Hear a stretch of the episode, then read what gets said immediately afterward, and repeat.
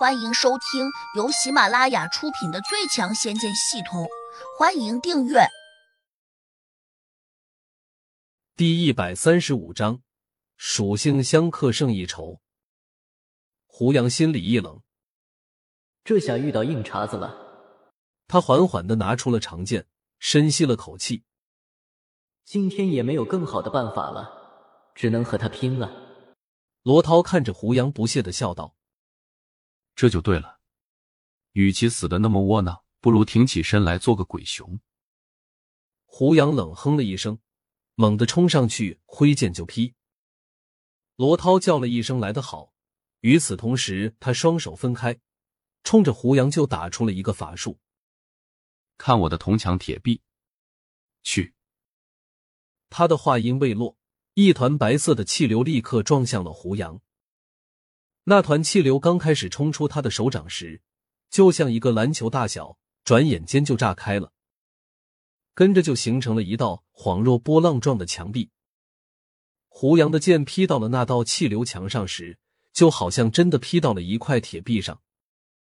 只听到“当”的一声，他的长剑竟然被震得脱手飞了出去。胡杨只觉得手掌心有些发麻，急忙翻转着身子倒退回来。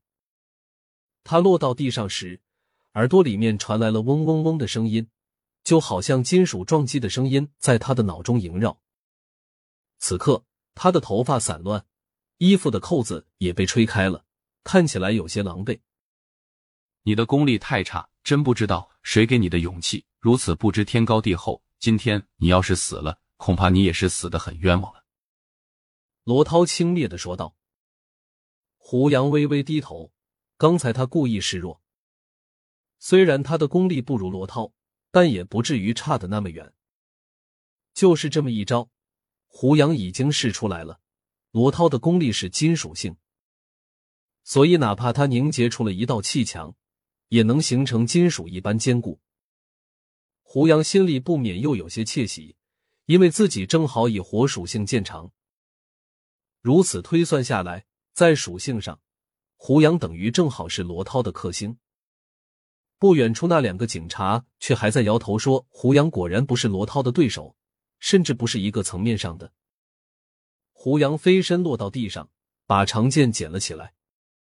罗涛轻视的看着他，嘴里吐出两个字：“差劲。”胡杨不以为然，居然大大咧咧的走向了罗涛，好像刚才他的剑被震飞的事情并没有发生过。敢不敢再吃我一剑？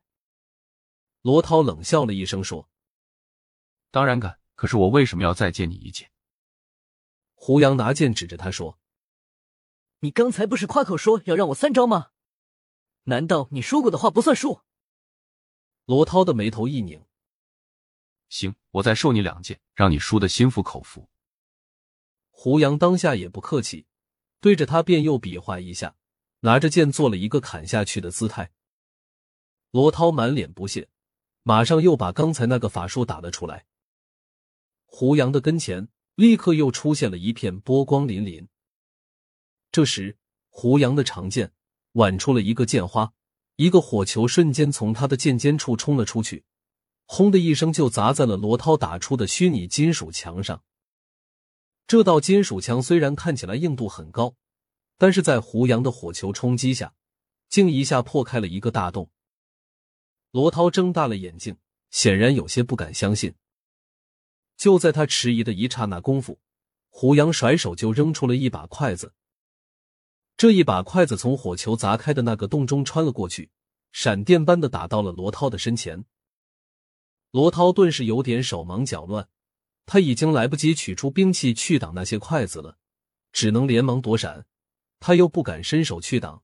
因为他一时之间看不清楚胡杨发出的是什么样的暗器，他刚才打出的那个虚拟金属墙，转眼间便化成了器物，消失在了空中。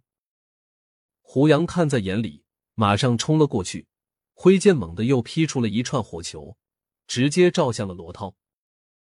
这串火球个头不大，每一个都只有乒乓球大小，但数量很多，足足有二十几个。而且这些火球飞向罗涛时，就好像一群蜂鸟似的，竟从四面八方一起围了上去。罗涛的眼神顿时大变，他刚刚为了躲避那些筷子，已经费尽了力气，这下又突然遭到了一堆火球的包围，他心里没来由的感到有些后怕，因为这一堆火球速度太快，落在他的眼中尤其显得有些刺眼。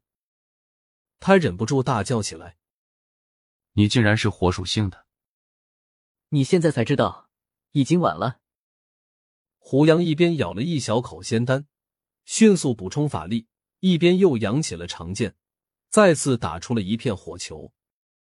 罗涛刚才过于轻视胡杨，根本就没有准备好。等到他被胡杨的火球包围后，竟有些手足无措。如果他反应足够快，早就应该飞身跳出这个包围圈。但是，他现在再想跑，已经来不及了。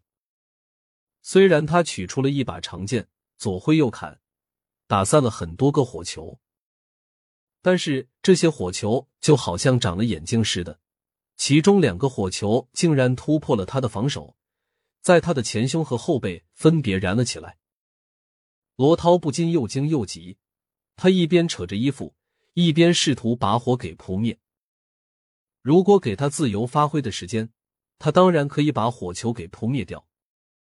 不过胡杨没有闲着，他趁着罗涛手忙脚乱的时候，飞快的掠了上去，又拼了命似的砍出了一大片火球。